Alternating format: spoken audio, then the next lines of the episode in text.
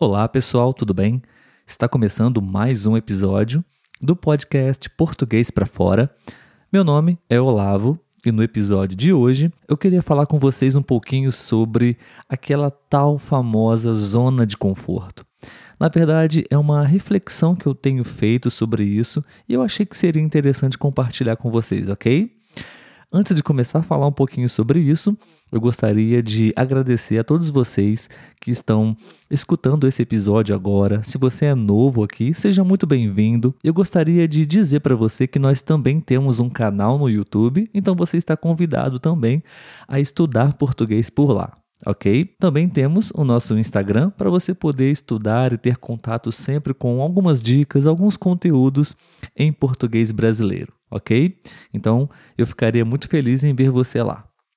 Bom, eu tenho pensado um pouco sobre esse conceito de zona de conforto e tenho conversado com alguns dos meus estudantes também, que aliás, eu esqueci de mencionar, eu sou tutor e professor em um site de conversação, se chama iTalk. Se você quiser praticar português e conversar um pouco comigo, eu ficarei muito feliz em te ajudar lá também, ok?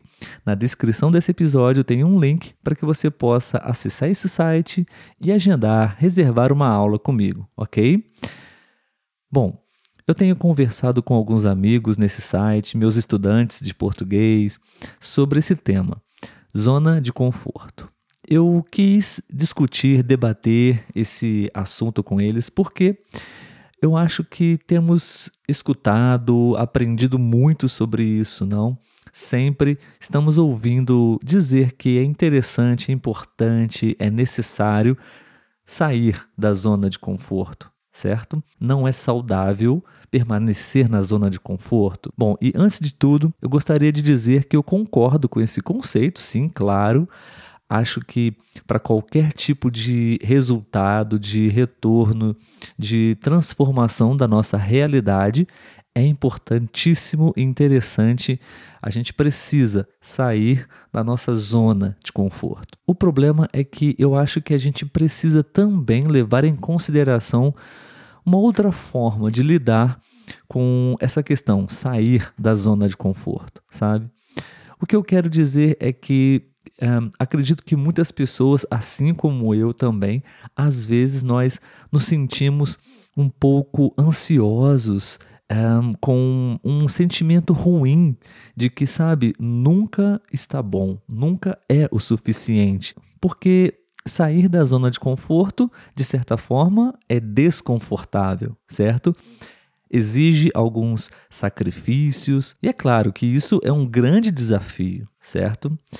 E eu acho, novamente dizendo, eu acho que é importante sim sair da zona de conforto, estabelecer, passar por esse momento, esse período de desconforto, não, para que a gente possa evoluir, certo?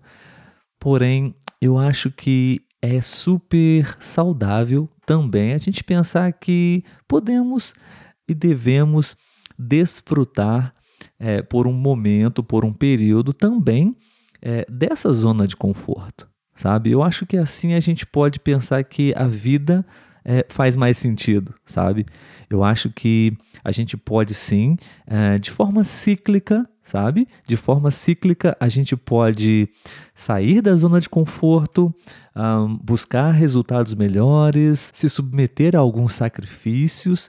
Sim, é, é difícil, trabalho duro, estudar, enfim, qualquer que seja a atividade.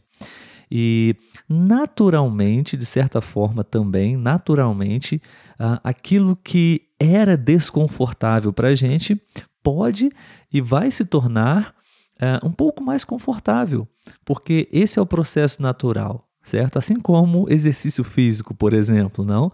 Se você é completamente sedentário, uh, correr durante 10 minutos com certeza vai ser muito desconfortável. Nesse momento, isso é sair da zona de conforto.